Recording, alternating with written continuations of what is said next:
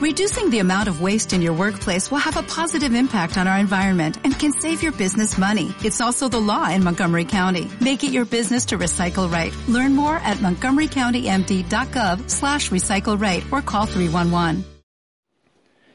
Es muy fácil vivir una vida inestable. Es muy fácil vivir como un cristiano yo-yo. ¿Sabéis cómo va el yo-yo, no? Arriba y abajo o como una montaña rusa, momentos de efervescencia donde nos sentimos en lo más alto y de repente momentos en los que nos sentimos en lo más bajo y que no podemos levantar la cabeza. A veces es el orgullo el que nos ciega, pero hay varias cosas que Nabucodonosor entendió en medio de ese revolcón que él experimentó también, de haber estado en lo más alto y de haber vivido una etapa en la cual pierde su conciencia, conciencia, pierde su cordura y, y después la recupera en medio de todo eso, donde vive inestabilidad, él de repente cuando reconoce a Dios, él reconoce ciertas verdades, verdades que dan estabilidad a nuestra vida.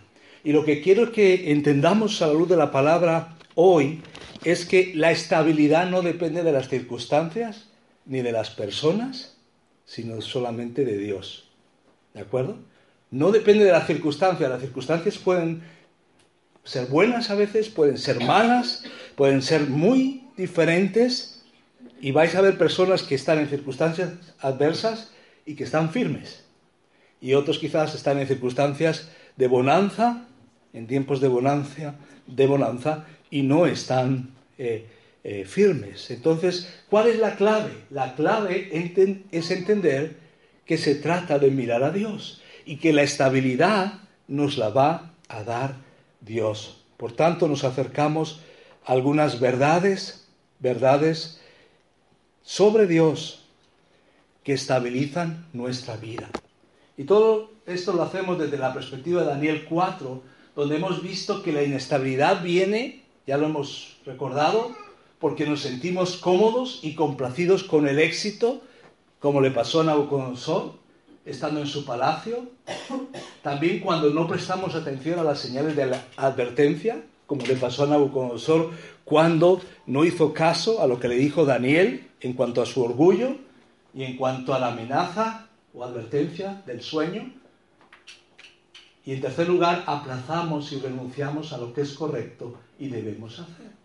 Muchas veces, eh, lo decíamos recientemente, vivimos situaciones como la de Nabucodonosor. Uno puede decir, pero ninguno de nosotros se revuelca como un animal por el fango y le salen eh, el pelo como plumaje o, o, las uñas como garras. Eso no pasa, ¿verdad? No suele pasar. Pero sí hay gente que vive vidas autodestructivas y que de repente pasan de Dios, dejan a Dios de lado y no importa, a veces dejan su familia, emprenden otro rumbo y he visto muchas veces personas que han pasado una etapa de su vida así. Pero para Dios no hay paréntesis. A veces hemos hecho paréntesis. Dios no ha funcionado en mi vida, me aparto. Y Dios por su misericordia a veces nos trae de vuelta. Pero no hay paréntesis. No debe haber esos periodos como Nabucodonosor, donde Él se viene abajo y Dios trata con él y también le, le, le, disciplina y, y le lleva a un momento de humillación. Entonces, ¿cuáles son las verdades que estabilizan mi vida? ¿Qué verdades sobre Dios encontramos aquí? Pues hay varias. Estamos ahí en Daniel 4, a partir del versículo 34 esto es importante, han pasado esos siete periodos donde él vive como animal, fue echado de entre los hombres, dice el 33, comía hierba como los bueyes y su cuerpo se mojaba con el rocío del cielo hasta que su pelo creció como plumas de águila y sus uñas como la de las aves.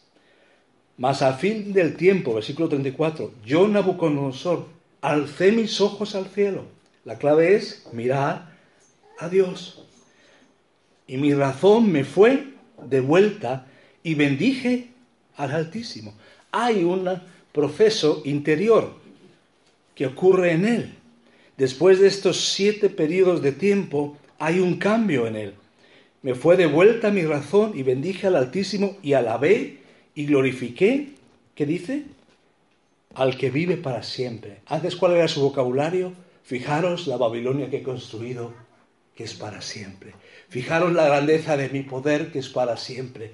Fijaros en lo grande que soy, emperador para siempre.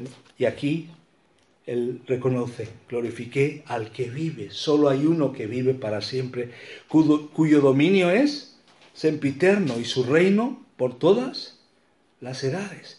Él entiende, después de pasar ese tiempo, que Dios es el único que permanece. Por eso, la primera verdad que me gustaría que grabemos en nuestro corazón es que el reino de Dios sobrevivirá a todo lo que hago. Vamos a decirlo de otra forma. El reino de Dios y Dios mismo permanece para siempre. Y lo que yo hago no necesariamente. ¿De acuerdo? Esto es importante porque a veces enfocamos un trabajo, una casa, un sueño, una carrera. Y pueden ser cosas buenas, pero no son para siempre. Pero Dios y su reino son para siempre. Entonces la tragedia es vivir una vida enfocada en cosas que son temporales y enfrentarnos a una eternidad donde tenemos que dar cuentas delante de Dios. Entonces alabé al Altísimo, honré y glorifiqué al que vive para siempre. Su dominio es eterno, su reino permanece para siempre. ¿Qué dice Mateo 6:33? Mas buscar primeramente el reino de Dios y su justicia. Ya hemos hablado de esa justicia de Dios. Y todas estas cosas os serán añadidas. Y ahí en Mateo está hablando de la preocupación. El hombre se preocupa, quizás por lo que come, por lo que eh, necesita para vestir, se afana. Y dice, no, esa no es la perspectiva. Busca primero el reino de Dios. Tu problema es temporal, Dios es eterno. Pero también nuestros éxitos son temporales. Nuestros logros son temporales, pero Dios es eterno. Por eso, cuando pasamos tiempo invirtiendo en lo que es eterno, tiene sentido. Y la palabra de Dios es eterna, Dios es eterno y las personas tienen un destino eterno, con Dios o sin Dios. Por eso nuestra vida tiene que estar enfocada en Él y enfocado también en compartir con los demás. ¿Cuándo ha sido la última vez que he compartido de mi fe a alguien? ¿Ha sido esta semana? la anterior, ha pasado más tiempo, estoy orando para que Dios me dé oportunidades, el reino de Dios sobrevivirá a todo lo que hago. Permanece para siempre. Por eso para un cristiano en un país perseguido, esto es lo que le mantiene firme. Que aún los gobernadores y las estructuras sociales contrarias al cristianismo no van a durar para siempre que Dios permanece para siempre y que un día estaremos con Él eternamente. Así que el reino de Dios sobrevivirá a todo lo que hago. Lo que te preocupa, lo que te agobia, ¿son cosas temporales o son cosas eternas? El Señor quiere animarnos en este sentido. Ahora, un segundo aspecto que vemos aquí otra verdad de Dios que estabiliza mi vida. La aprobación de Dios es más importante que cualquiera. ¿Cuántas veces vivimos buscando la aprobación primero de nuestros padres, después de nuestros compañeros de instituto, después de nuestros compañeros de universidad, después nuestro esposo, nuestra esposa, nuestra familia? La aprobación de Dios es más importante que cualquiera. Fijaros lo que dice en Daniel 4, seguimos leyendo ahí en el versículo 35. Todos los habitantes de la tierra son considerados como nada. Y él hace según su voluntad en el ejército del cielo.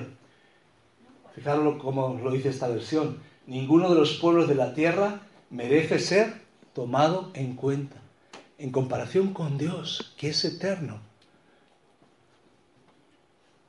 ¿Qué pesa más? ¿La aprobación de los hombres o la aprobación de Dios? Fijaros en Romanos 2, 29. Dice, hablando, allí va hablando del, ah, de la sentencia para el hombre religioso, para el hombre moral, y, hablando en el 2.29 dice, sino que es judío el que lo es en lo interior. O sea, había gente legalista, judíos que presumían de la circuncisión, de actos externos, y dice, no, no, aquí es una transformación interna, y la circuncisión verdadera es la del corazón, en espíritu, no en letra, la alabanza del cual no viene de los hombres, sino de Dios. Por eso, decimos aquí, una persona, es una especie de paráfrasis, una persona con un corazón transformado busca la aprobación de Dios, no la de la gente, y recibe la aprobación de Dios, no la de la gente. Ahora, esta es la paradoja. Ninguno de nosotros nos salvamos por nuestras obras. Ninguno de nosotros. Pero cuando venimos delante de Dios, aceptamos el regalo de la salvación, Él nos transforma por dentro y entonces somos aprobados por Dios por la obra de Jesús. Entonces lo que debemos tener en cuenta es que debemos vivir para la aprobación de Dios. ¿De acuerdo? Para agradar a Dios. No podemos en nuestras fuerzas, es solo por su obra. Pero esto es importante. Cuando hago lo que hago, ¿lo hago pensando que lo hago para Dios? Lo que sea. Hacerlo todo como para el Señor. Esa es la perspectiva. Si nos toca estudiar, si nos toca trabajar, en un momento cuando nos reconocen lo que hacemos, cuando no lo reconocen, la perspectiva es la aprobación de Dios es más importante que cualquier otro tipo de aprobación. Y aquí se da cuenta Nabucodonosor, aquel que necesitaba levantar una estatua y que todos le adoraran. Ahora se da cuenta, después de haber estado en el anonimato, viviendo como un animal, se da cuenta, lo que necesito es la aprobación de Dios. Y el corazón, contrito y humillado, es el que no desprecia al Señor. Bienaventurados los pobres de espíritu. Eso es lo que el Señor hace. Así que si un día te sientes en lo más profundo del pozo, no pienses que estés demasiado lejos de Dios. Porque si nos humillamos delante de Dios y le reconocemos y nos aferramos a la obra que Él ha hecho por nosotros, eso, si es tomado en cuenta por Dios, la aprobación de Dios es más importante que cualquiera. Hay una tercera verdad, y quizás es muy obvia, pero ¿cuántas de las cosas que muchas veces nos quitan el gozo tienen un poder total? A veces nos quita el, el gozo un jefe de trabajo, o una amistad complicada, una persona tóxica. A veces nos quita el gozo una circunstancia en la vida. Y puede ser grave. Pero el poder de Dios es absoluto. Dios es todopoderoso. Dios tiene más poder que todos nosotros juntos. Y esto es importante recordarlo. Fijaros en el versículo 35, la segunda parte, dice, y Él hace según su voluntad en el ejército del cielo. Esto es interesante porque esta expresión se usa eh, tanto para eh, eh, a nivel celestial, a nivel cósmico, a nivel de los principados y las potestades, pero también se usa a nivel de las estrellas.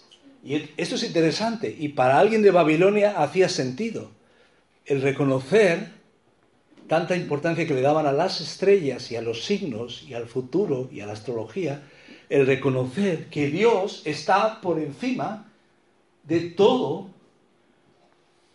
y que Él hace según su voluntad en el ejército del cielo, pero también en los habitantes de la tierra. Y lo dice Nabucodonosor, un hombre que había gobernado sobre muchos. Y no hay quien detenga su mano y le diga, ¿qué haces? El poder de Dios es absoluto. Versículo 37. Ahora yo, Nabucodonosor, este es otro Nabucodonosor, alabo, engrandezco y glorifico al Rey del cielo. Porque todas sus obras son verdaderas y sus caminos justos. Y Él puede humillar a los que andan con soberbia. Y no lo dice explícitamente, pero podría decir, y yo fui uno de esos. Y quizás tú y yo, no sé tú, pero yo a veces he podido y he caminado como si yo fuera lo primero, y no es así. El primero es el Señor. El Shaddai, el Dios todo suficiente, el Dios todopoderoso. El poder de Dios es absoluto. Por eso la adoración es poner las cosas en su tamaño, es reconocer a Dios de acuerdo a quién es Él. Entonces, hemos visto hasta ahora tres verdades sobre Dios que estabilizan nuestra vida. ¿Podemos recordarlas? El reino de Dios sobrevivirá a todo lo que hago, permanece para siempre. La aprobación de Dios es más importante que cualquier otra. El poder de Dios es absoluto. Dios tiene más poder que todo lo demás junto. Y por último, algo que él también reconoce, un versículo antes, en el 36. Cuando Dios restauró mi cordura, Él también me devolvió mi honor y reino. Es interesante cómo Dios le permitió seguir reinando. Todos mis jefes volvieron a mí y mi reino se hizo más grande que nunca. Así que ahora alabo y exalto y glorifico al Rey del cielo porque todo lo que hace es siempre correcto, verdadero y justo.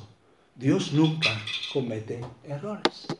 Ahora, hay momentos en los cuales sentimos que Dios escribe con renglones torcidos. A veces sentimos que Dios se ha equivocado. Ahora vemos las cosas desde nuestra perspectiva. ¿Recordáis Job? Job dice, esto no me encaja. Sus amigos le dicen, algo habrás hecho mal. Y él dice, esto no me encaja. He perdido salud, he perdido a mis hijos, lo he perdido todo, pero él lo que va a entender es que Dios es Dios. Y él no se va a quejar, pero sí de alguna forma contiende contra Dios y Dios le dice, yo soy Dios. ¿Quién hizo al hipopótamo? ¿Quién hizo los grandes animales? La creación es Dios, el que hizo el cocodrilo, Dios el que hizo cada hecho que encontramos en la naturaleza. Dios nunca comete errores. Ahora es verdad que a corto plazo no entendemos. La voluntad de Dios es buena, agradable y perfecta, pero a veces no entendemos qué ha pasado y tenemos que recordar que Dios no comete errores. Ahora, si vivimos en una situación de un mundo con una naturaleza caída y encontramos eh, el ser humano que sí comete errores y Dios nos ha permitido vivir con libre albedrío y sí vivimos los errores de otras personas. Pero la Biblia dice, a los que aman a Dios todo ayuda bien. Dios no tira nada, no desperdicia nada. Él va a usar cada cosa para su propósito. Y Él nunca se equivoca. ¿Se equivocó Dios cuando permitió que su pueblo fuera llevado 70 años? No, Dios seguía obrando. ¿Se equivocó Dios cuando dejó que José estuviera dos años en esclavitud, bueno, estuvo muchos años más, pero me refiero en la cárcel, Dios estaba en control. Dios está en control en cada momento. Entre el Antiguo y el Nuevo Testamento, 400 años de silencio, o el tiempo que pasan desde que el clan y los descendientes de Abraham, Isaac y Jacob se convierten en pueblo de Israel, 400 años de esclavitud. Dios está en control y Dios no se equivoca. Así que esas cuatro verdades pueden ayudarnos. Dios no comete errores. Dios es el que tiene todo el poder, su poder es absoluto. El reino de Dios es para siempre, es lo que permanece para siempre va a sobrevivir a cualquier cosa que yo hago. Me estoy preparando para la eternidad. Y también la aprobación de Dios es más importante que cualquier cosa. ¿Por qué no tomamos un momento de adoración al Señor, de reconocer delante de Él quiénes somos con estas verdades que estabilizan nuestra vida. Señor, reconocemos que tu reino sobrevivirá a todo lo que hacemos. Y Señor, reconocemos que Jesús es el fundamento, pero que no queremos edificar sobre heno y hojarasca, sino queremos hacerlo con materiales que aguanten el fuego, que permanezcan ante el tribunal de Cristo. Ayúdanos en nuestras actitudes, ayúdanos en cuanto a nuestros intereses, en cuanto a lo que ama nuestro corazón, que sea lo que tú amas también. Ayúdanos, Señor, a amarte sobre todas las cosas y a nuestro prójimo como a nosotros mismos. Ayúdanos a buscar primero tu reino. Señor, perdónanos cuando hemos buscado la aprobación de los demás. Hoy reconocemos que tu aprobación es más importante que cualquiera. Y gracias que esa aprobación no es por nuestros méritos, sino que es por la obra de Cristo, pero que después se trata de vivir para ti como nuestro Señor, para agradarte a ti, Señor. Ayúdanos, Señor, en cada área de la vida a recordar que vivimos para agradarte a ti. También, Señor, recordamos y confesamos que tu poder es absoluto, Señor. Y nuestros temores, que pueden ser naturales, pero que a veces nos afectan y nos inmovilizan, los llevamos delante de ti, porque tu poder es mayor. Tu poder es mayor que cualquier cosa. Eres el Dios todo suficiente el Dios Todopoderoso. Gracias Señor por lo que Nabucodonosor reconoció y lo que hoy podemos nosotros reconocer, que tú también haces todo perfecto, que nunca cometes errores. Señor, gracias que también cuando nuestras vidas se convierten en absolutos errores, tú eres capaz de levantarnos y de hacer un nuevo vaso con el barro de nuestras vidas. Gracias Señor, que eres especialista en imposibles. Gracias Señor, que eres un Dios de restauración. En ti confiamos, Señor. En el nombre de Jesús. Amén.